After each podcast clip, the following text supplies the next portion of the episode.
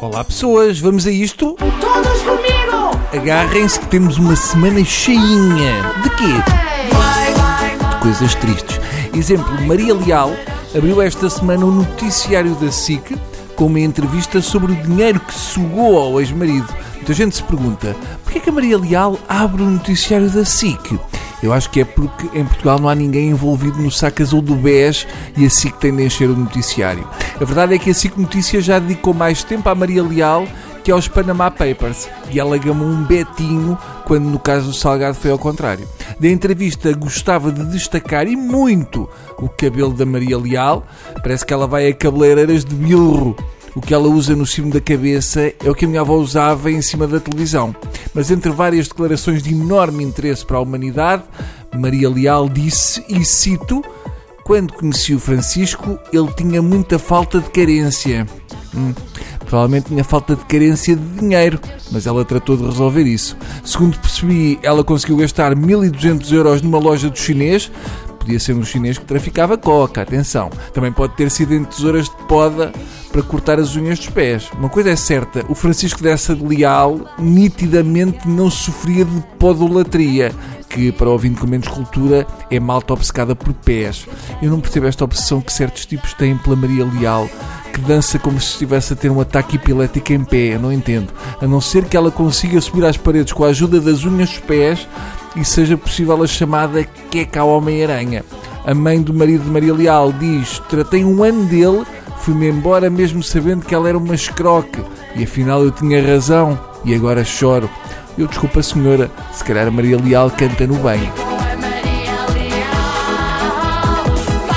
Foi ainda à luz do dia que três detidos fugiram do Tribunal de Instrução Criminal do Porto, aguardavam dentro de uma cela pelo transporte para a prisão de Custóias.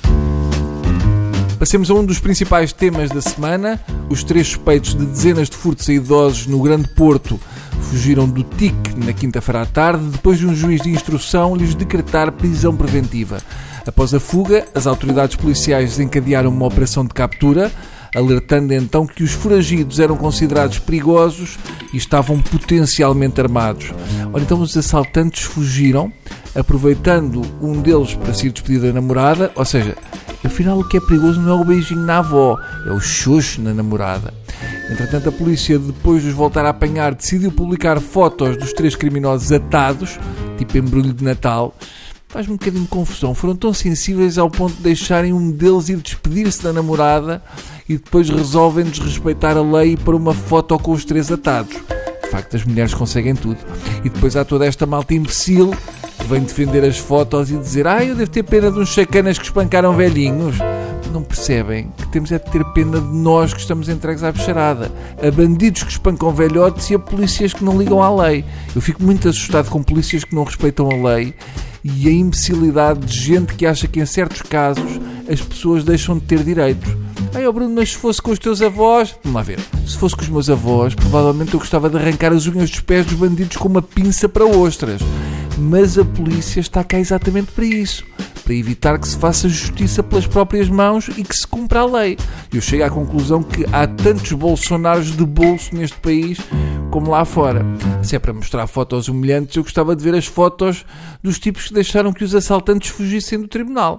Como se não bastasse, o Sindicato Vertical de Carreiras da Polícia respondeu ao ministro Eduardo Cabrita pedindo indignação pelas vítimas no Facebook, com imagens de idosos estrangeiros que não foram agredidos em Portugal isto é duplamente estranho. Agora, expõem as vítimas, eu não sei, podia ser pior, podiam usar fotos de gente agredida em esquadras de polícia. Entretanto, não contentes com isso, resolvem pôr fotos do polícia agredido, a, a seguir vão pôr fotos do filme O Exorcista, que é para assustar o ministro. Enfim. Mudamos para um tema internacional e que me dá fome. James Cameron e a mulher Suzy, que se conheceram na rodagem do filme Titanic, tem uma teoria para melhorar o problema do clima que passa por comer apenas uma refeição por dia. Imagino que as pipocas que comemos a ver os filmes do Cameron não estejam incluídas. A ideia é que a criação de gado, gasto com água e plásticos das várias refeições por dia está a dar cabo do ambiente. A campanha chama-se One Meal a Day, mas a mulher do James Cameron parece um esqueleto Eu acredito que a ideia pode melhorar o clima, mas ela está com ar de quem vai morrer de fome. Vejam lá isso. Se o DiCaprio e a Kate Winslet já tomassem um ano mil a date, não se safado na boa, porque os dois em cima daquele pedaço de madeira, ele não se tinha afogado. E agora passemos a uma crítica televisiva, que é uma coisa que funciona sempre muito bem em rádio. Cheguei a ter Tinder instalado no meu telemóvel. Senão ninguém merece ficar sozinho. Eu descrevo-me como uma louca. O novo programa da SIC, Casamento à Primeira Vista, é o grau mais baixo de sempre da TV portuguesa, mesmo incluindo os acorrentados e os Big Brothers e tudo. Mil vezes os casamentos de jogadores do Nacional da Madeira para obter nacionalidade portuguesa que aquilo do Casamento à Primeira Vista. Aquele programa é. é uma mina de falta de amor próprio é uma espécie de um esgoto a céu aberto da TV. Faz da Teresa Guilherme uma donzela. Aquela malta é gente com a autoestima de um galheteiro. Até nos acidentes de carro há declarações amigáveis com mais cumplicidade do que aquilo. Desde a senhora que quer um que não cheire mal da boca e tome bem, aos psicólogos reunidos numa sala que devia ser fechada e regada com napalm, ao eletroencefalograma para verificar se os concorrentes estão vivos. Por exemplo, a Graça, aos 55 anos, só quer um tipo que tome bem. Está por tudo desde que ele mude de cuecas de 3 em 3 dias. É o programa mais extraordinário de sempre. Aquelas pessoas não vão dividir uma tenda de campismo, vão casar. Vale a pena ver a despedida de solteira da senhora mais velha com uma grinalda onde até as flores de plástico murcham. E uma das amigas da senhora que diz: Ah, espero que o noivo seja um tipo grande. Uma amiga que parece um manjerico com cio. Há ali muita rebarba. É gente que não tem relações sexuais desde os Jogos Sem Fronteiras.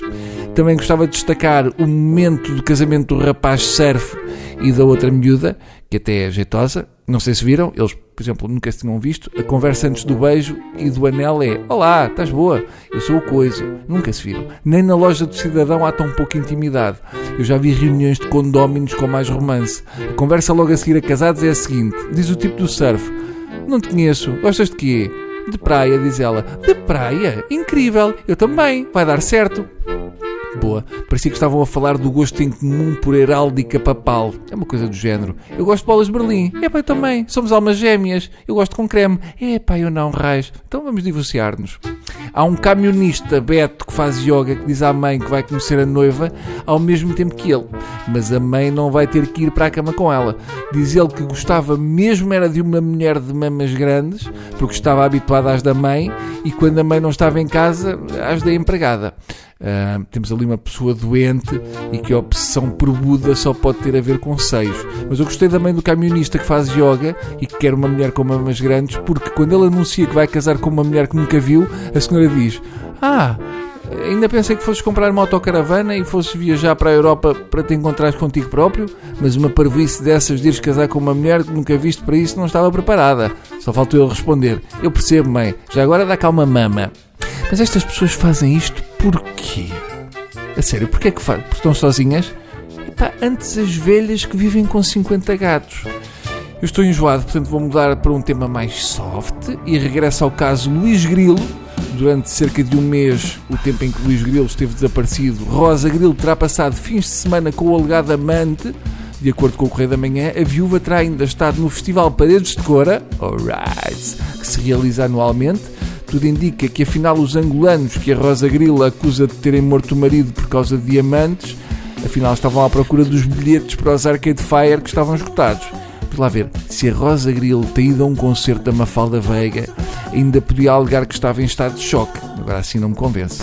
Também deu que falar a ex-residência oficial do Presidente da Câmara de Lisboa, que está disponível para alojamento local o Medina tem de pensar no alojamento local em segunda fila. Isso é que era. E os Jerónimos alugados à Madonna. Pode pôr os carros ali no Museu dos Coches, como é estacionados. No Brasil, estudantes brasileiros acabam de ganhar quatro medalhas de ouro e uma de prata na décima Olimpíada Latino-Americana de Astronomia e Astronáutica, realizada em Aiolas, Paraguai. O pior é que depois do dia 28 a Terra passa a ser plana. Tudo pode acontecer, mas sempre vai depender do ponto de vista. Pelo menos nunca mais voltam a ter eleições. Essa é uma chatice. Aquilo. Eu tenho uma proposta para fazer, que é a seguinte: o Bolsonaro ganha e vem para cá a Clarice Falcão ou uma daquelas jeitosas das novelas e mandamos para lá o Nuno Melo, que até pode ir ao cabeleireiro do Bolsonaro, também tem cabelo lá com a Betinho. Este livro quinta-feira e outros dias, é, em primeiro lugar, uma prestação de contas aos portugueses pela forma como exercia as funções de Presidente da República. Foi também destaque esta semana Cavaco Silva, que lançou um novo livro, Quinta-feira e Outros Dias, volume 2. As capas dos livros do Aníbal continuam a ter um problema que é, tem um lettering de embalagens de vinho de pacote. Ora, temos mais não sei quantas páginas no Quinta-feira e Outros Dias, volume 2. É uma pena o Cavaco não escrever os livros com o próprio sangue. A minha pergunta é, será que eu posso ir à FNAC e fazer uma permuta de Quintas-feiras e Outros Dias, volume 1, com o Quinta-feira e Outros Dias, volume 2, mais um livro do Chagas Freitas? É terrível a capa do livro, é do género. Quando tiras 40 fotos, mas continuas com paralisia facial. Mas o Aníbal sabe lá sorrir, sabe lá o que é, que é isso. Até na capa tem um jogar de quem morreu com tétano. Um antigo Presidente da República escreve um livro e revela as conversas que era suposto serem privadas. No fundo, Cavaco é a porteira do país. Cavaco, na apresentação da obra, justifica o livro dizendo que está a prestar contas aos portugueses. Hum, querem ver que é agora que ele vai devolver o dinheiro do BPN? Se calhar ainda é cedo, não é? Continua a dar que falar o assassinato do jornalista Jamal Khashoggi no consulado do país em Istambul. Trump continua a ser uma espécie de advogado do príncipe saudita. Dá a sensação que, além de armas, os Estados Unidos vendem serras elétricas para a Arábia Saudita. O Trump este ano vai cortar o bolo de anos usando a mesma técnica que o consulado saudita na Turquia. E para terminar, eu estive a ver a tentativa de atentados nos Estados Unidos ao Obama, Hillary Clinton e também a outros, e acho que os explosivos enviados nos Estados Unidos são tipo panpipes de gente ruim, mas com melhor som. A SIC, como sempre, convidou Nuno Rogério para comentar. Eu tenho a teoria que foi o Nuno Rogério que fez isto só para se ir fazer à pivô da SIC Notícias. E pode ser da minha vista, mas eu acho que o Nuno Rogério está com o cabelo de quem podia estar numa nota de dólar. Tá? Pronto, por hoje é tudo. Voltamos para a semana, se Deus quiser, e acima de tudo, se a Fernanda Câncio não ficar chateada com isto.